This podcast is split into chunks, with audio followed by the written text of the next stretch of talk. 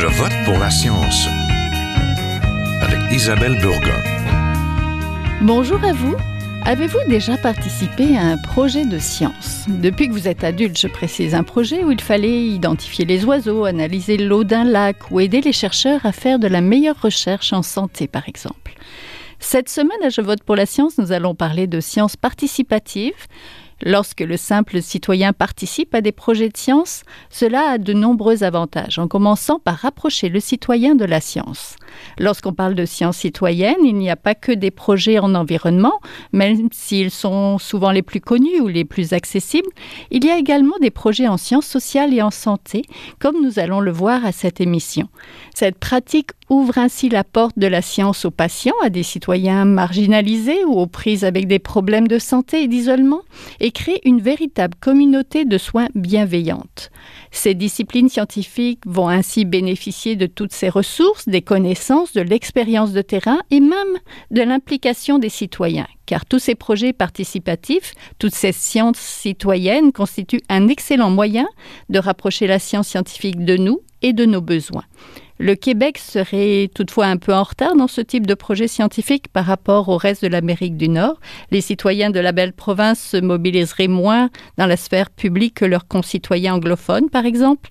Il y aurait donc moins de projets, mais des projets qui existent, qui sont innovants, qui forment même des communautés de recherche au sens large, plus inclusives et donc plus pertinentes. Vous êtes curieux de ce qui peut se faire comme projet en sciences participatives? Restez à l'écoute.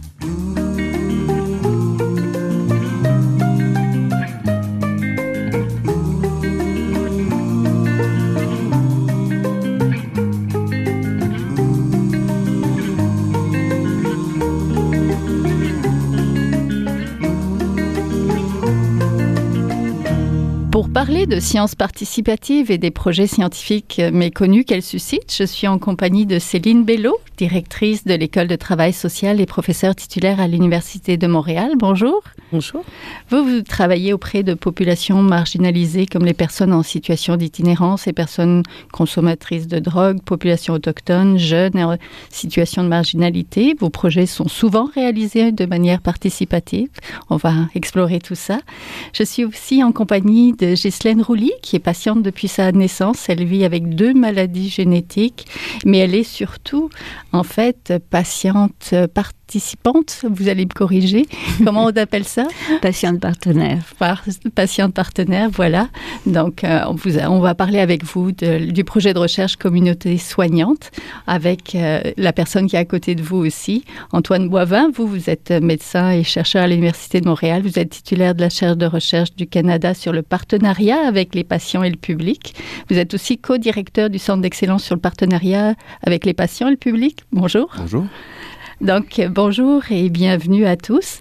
Aujourd'hui, de nombreux projets de recherche scientifique invitent le citoyen à participer, pas seulement comme sujet, mais aussi comme assistant de recherche. Cette science participative se développe dans différentes disciplines, ne touche plus juste l'environnement. La santé et les sciences sociales accueillent des citoyens engagés qui font évoluer la manière de faire de la science, mais ils rencontrent aussi certains défis et difficultés, ce que nous allons découvrir maintenant. Donc, d'abord, la science participative, c'est quoi au juste, professeur Bello? Euh, pour moi, la science participative, c'est vraiment la manière dont on reconstruit des processus de recherche en accueillant des personnes concernées euh, dès le départ du processus, donc dans la manière de construire des questions de recherche, des objectifs de recherche, des outils, etc., jusqu'à la mobilisation des connaissances. En fait, on ouvre les portes, c'est ça? Oui, on ouvre les portes. Docteur Boivin? Ben, c'est un grand chapeau, la science citoyenne. Puis pour moi, c'est important de distinguer différentes façons d'engager le citoyen dans la recherche.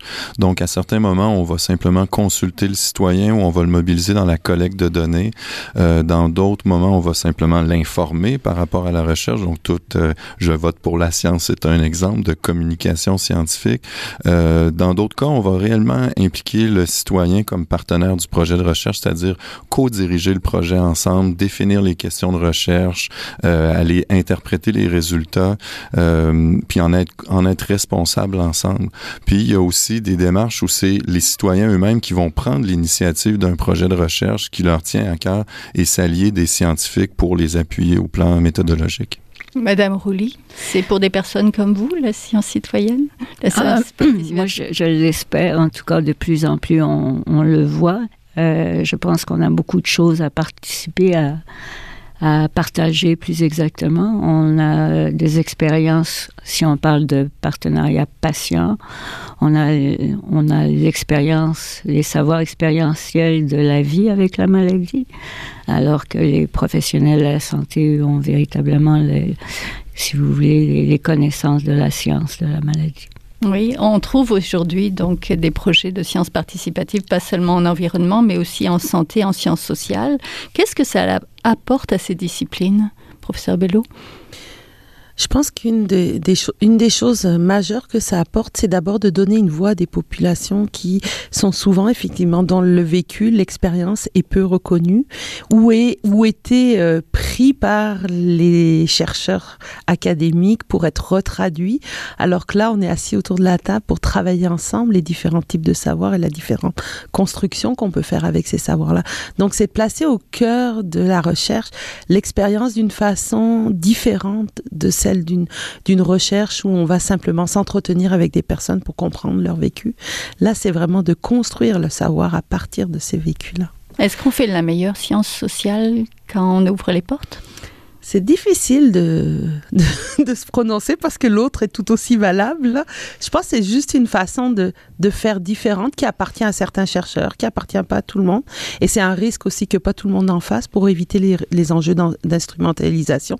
Puis les enjeux de défis qu'il y a autour de ça. Il faut faire face à un certain nombre de difficultés et tout le monde n'est peut-être pas équipé, puis c'est bien correct aussi. Mhm. Qu'est-ce que ça apporte euh, aux médecins, aux professionnels de santé, docteur Boivin? Ben pour moi, le point de départ, c'est de reconnaître que euh, on, la valeur des connaissances de chacun.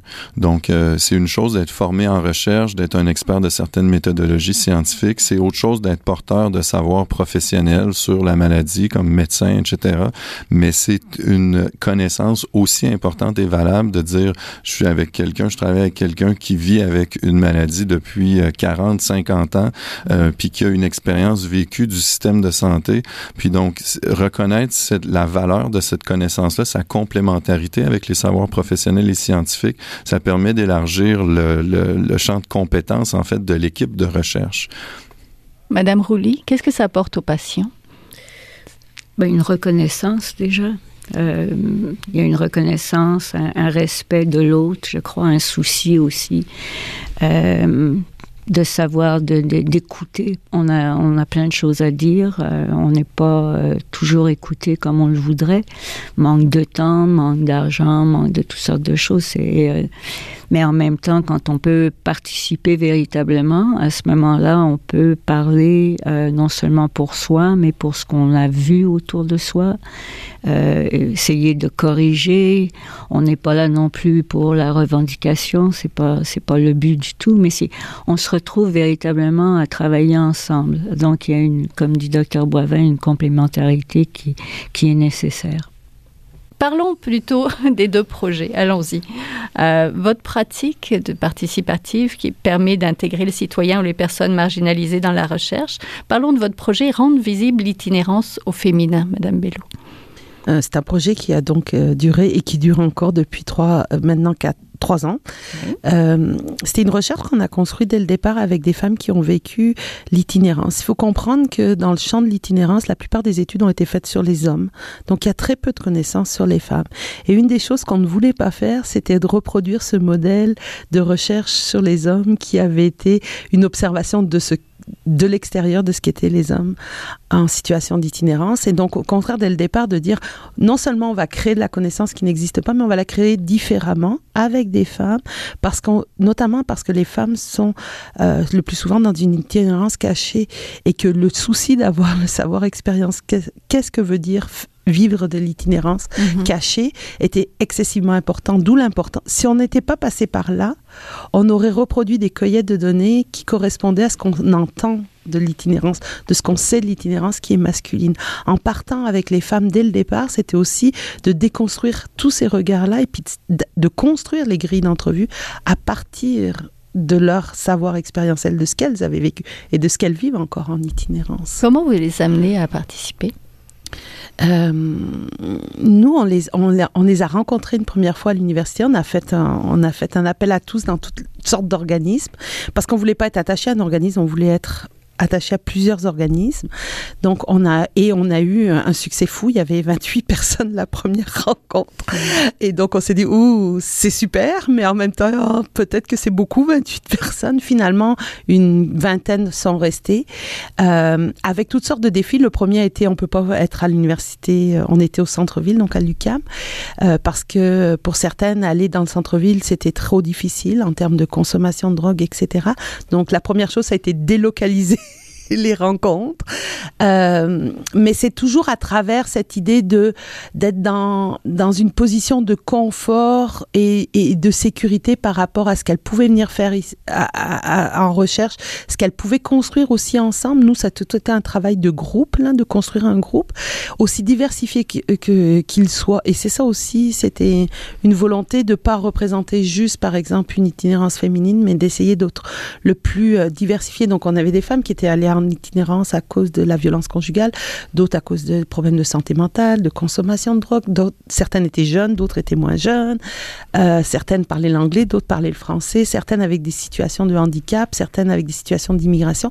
Donc vraiment essayer d'avoir le plus grand portrait possible de personnes qui allaient contribuer avec nous à développer les outils, développer les interprétations et développer la mobilisation des connaissances. Oui, mais la recherche, ça peut être long. Comment on conserve justement, on garde les personnes pendant un an, deux ans, trois ans?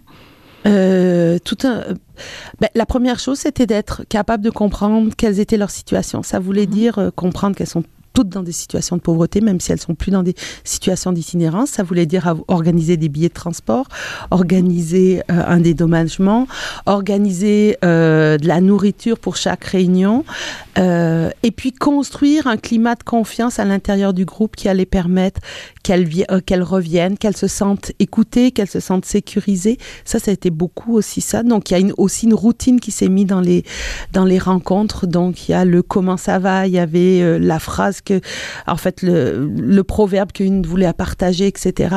Donc, il y a plein de moments, le moment de méditation, etc., pour créer un espace, le rappel des valeurs qu'on partageait le groupe, pour créer un espace où tout le monde allait être sécuritaire et pouvoir dire et nommer euh, tout ce qu'ils avaient envie de dire.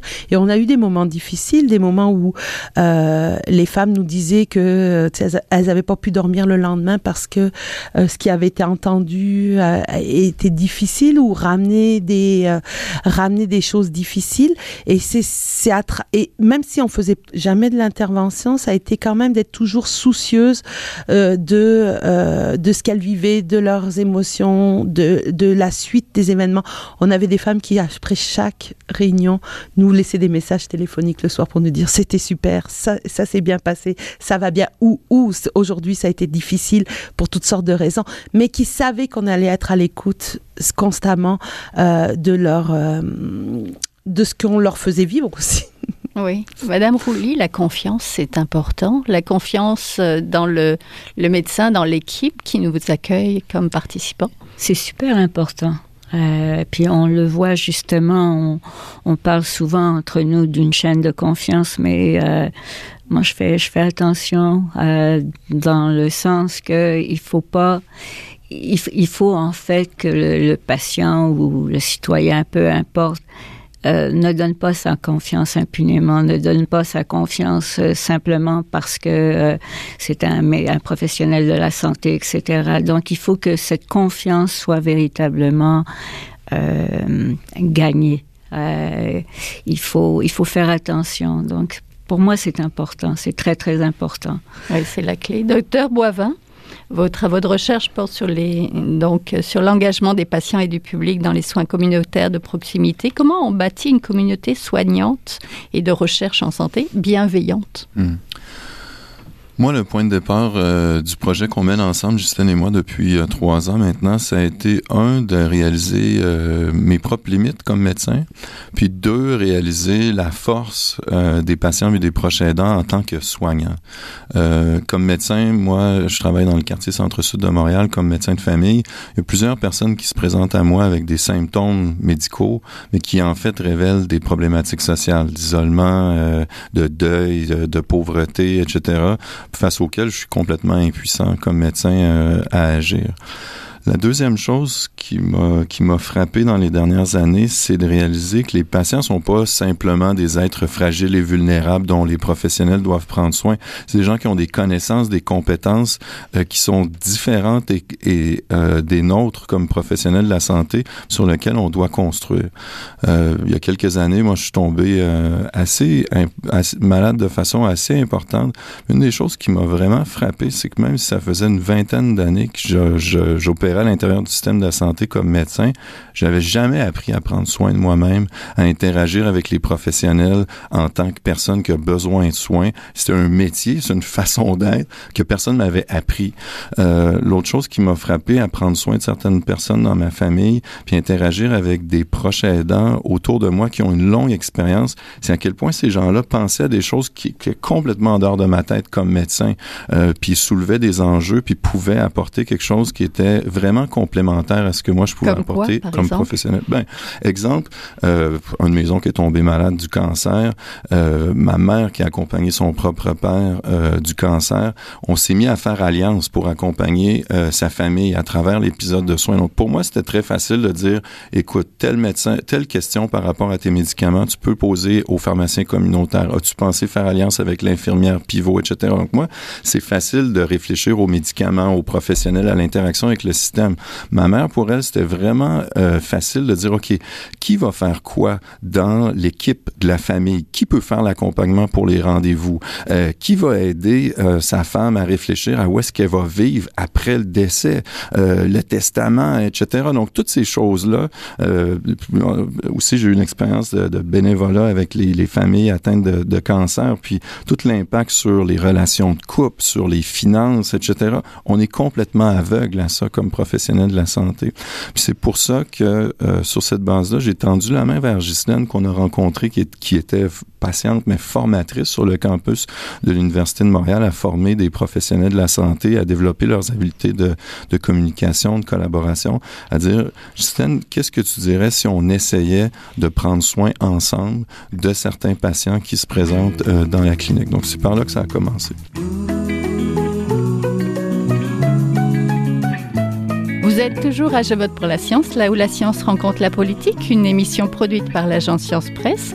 Vous pouvez visiter son site internet au sciencepresse.qc.ca. Madame Rouly, est-ce que vous avez eu de la formation ou est-ce que c'est vous qui avez formé justement les médecins ou les professionnels de recherche autour de vous? Ben, En réalité, ça, ça fait 45 ans que je fais ça. Je fais de l'accompagnement de fin de vie. Euh, mais je fais aussi de l'accompagnement, pardon, pur et simple.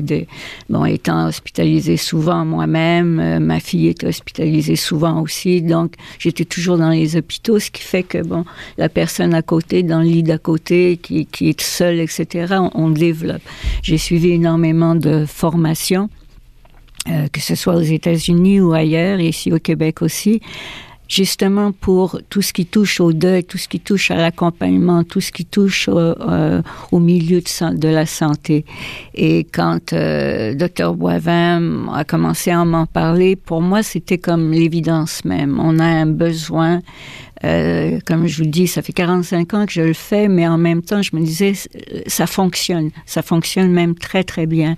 Et il faudrait justement créer cet espace où médecins, professionnels de la santé plutôt, mm -hmm. et patients puissent travailler ensemble et, et, donc, j'ai accepté et on a développé. Mais de le faire seul, c'est une chose, mais de le faire d'une manière encadrée, structurée, euh, avec intelligence, avec humilité, avec respect, dans, euh, avec plusieurs patients, euh, pas seulement des, des, médecins, mais aussi des travailleurs sociaux, des, des, des des psychiatres, des, psycha des psychologues, etc., infirmières. Mmh. Donc, c'est à différents niveaux. Oui. Professeur Bello, c'est quoi les difficultés? Ou les défis peut-être? Mais Je pense que un des défis premiers, c'est de passer euh, la barrière de ce genre de recherche, notamment avec les populations marginalisées, sont impossibles. Euh, uh-huh. euh, la question de la faisabilité a souvent été un obstacle premier.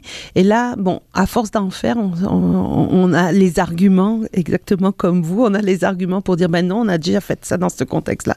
Et ça a fonctionné. Donc, mais il faut sans arrêt déjà commencer par défendre la faisabilité. Après, d'un point de vue scientifique, il faut arriver à défendre l'idée que euh, d'avoir des personnes concernées permettre de produire une, une connaissance qui est tout aussi valable que une, une, une, une recherche très objective. Et ça, c'est une autre mhm. frontière qu'il faut arriver à défendre. Après, euh, dans les conditions de l'opérationnel, moi, je dirais que un des défis, c'est euh, oui de de trouver en fait un espace commun où euh, personne n'est embarrassé par son manque de connaissances d'un bord comme de l'autre. Donc de trouver cette confiance qui permet d'avancer ensemble. Euh, puis finalement, au niveau de la, la mobilisation, etc., c'est le défi de de l'instrumentalisation, je pense, de d'être toujours euh, en train de se faire demander, mais est-ce que tu peux me donner ta ta femme en situation d'itinérance qui a appris à faire de la recherche, donc qui va pouvoir participer à un comité, etc., etc.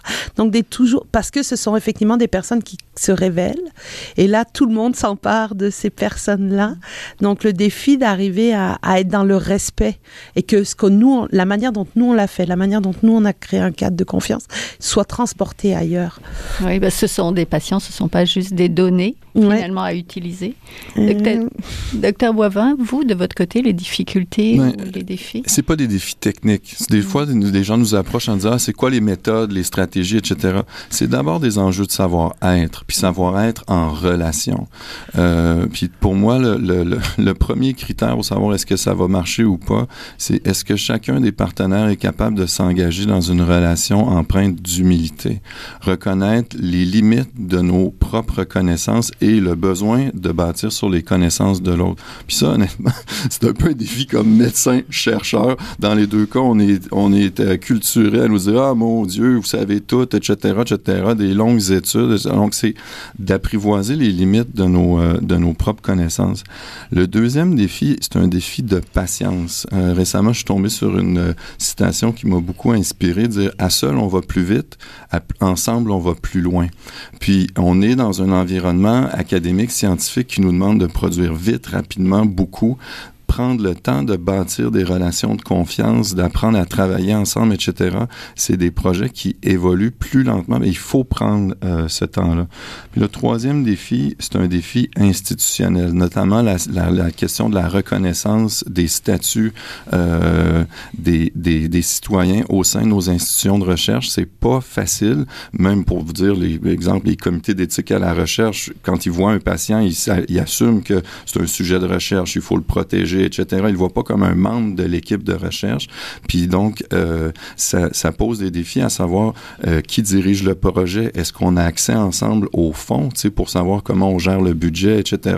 Puis en ce sens-là, il y a des initiatives récentes, par exemple, du Fonds de recherche du Québec à travers le programme Engagement, qui permet à des citoyens de prendre l'initiative de des projets de recherche, même de, de détenir les fonds de recherche à l'intérieur d'organismes communautaires, qui sont vraiment des avancées importantes pour la science citoyenne au Québec. Madame Rouly, pour vous, ça a été quoi les principaux défis ou?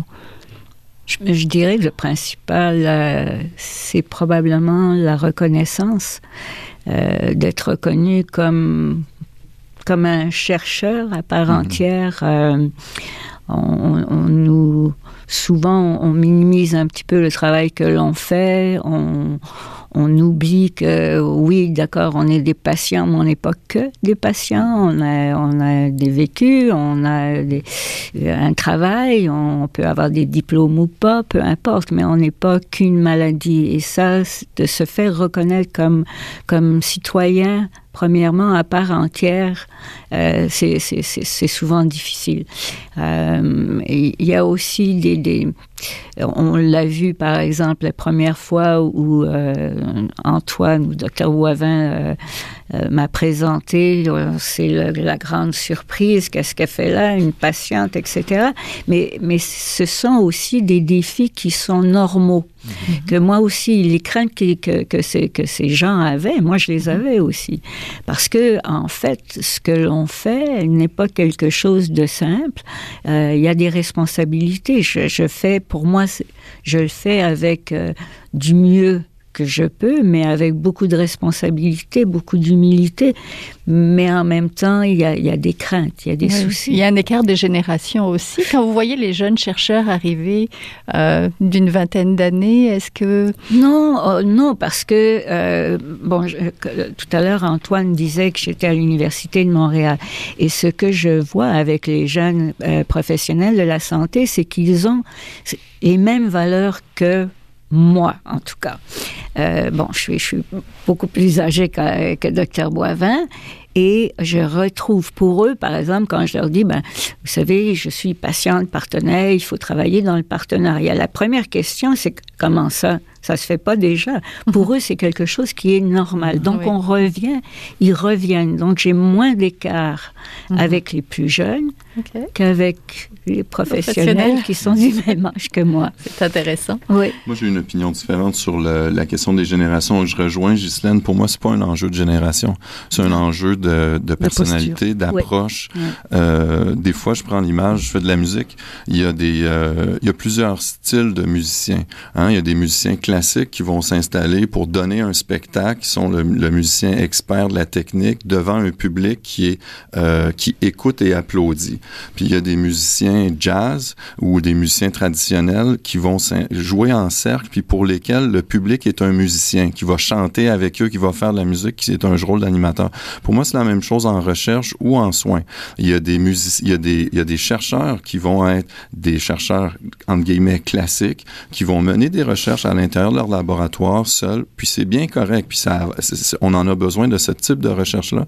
Et il y a d'autres euh, styles de chercheurs ou de professionnels de la santé qui vont construire la science avec les citoyens, puis ça, ça demande d'autres euh, compétences, d'autres styles de personnalité, puis c'est très approprié pour certains projets de recherche. Mhm. Et d'autres alliances aussi. Donc, on était en compagnie de Ghislaine Rouly, vous l'avez entendu, qui est patiente partenaire, donc qui est euh, co-chercheuse avec le docteur Antoine Boivin, là, sur la communauté euh, soignante bienveillante. Donc, il lui est titulaire aussi de la chaire de recherche du Canada. On va mettre des liens. On était en compagnie de Céline Bello aussi. Elle, elle est directrice de l'école de travail social et professeure titulaire à l'Université de Montréal. On va mettre le lien vers sa page aussi. Comme ça, vous allez connaître un peu mieux ce qu'elle fait. Merci beaucoup à tous les trois. Merci. Merci.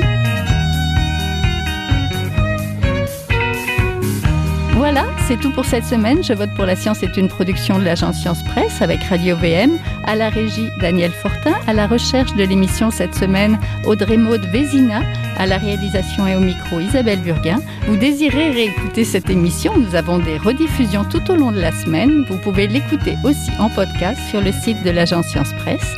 Et toujours, si vous l'avez aimé, n'hésitez pas à la partager sur vos réseaux sociaux. À la semaine prochaine.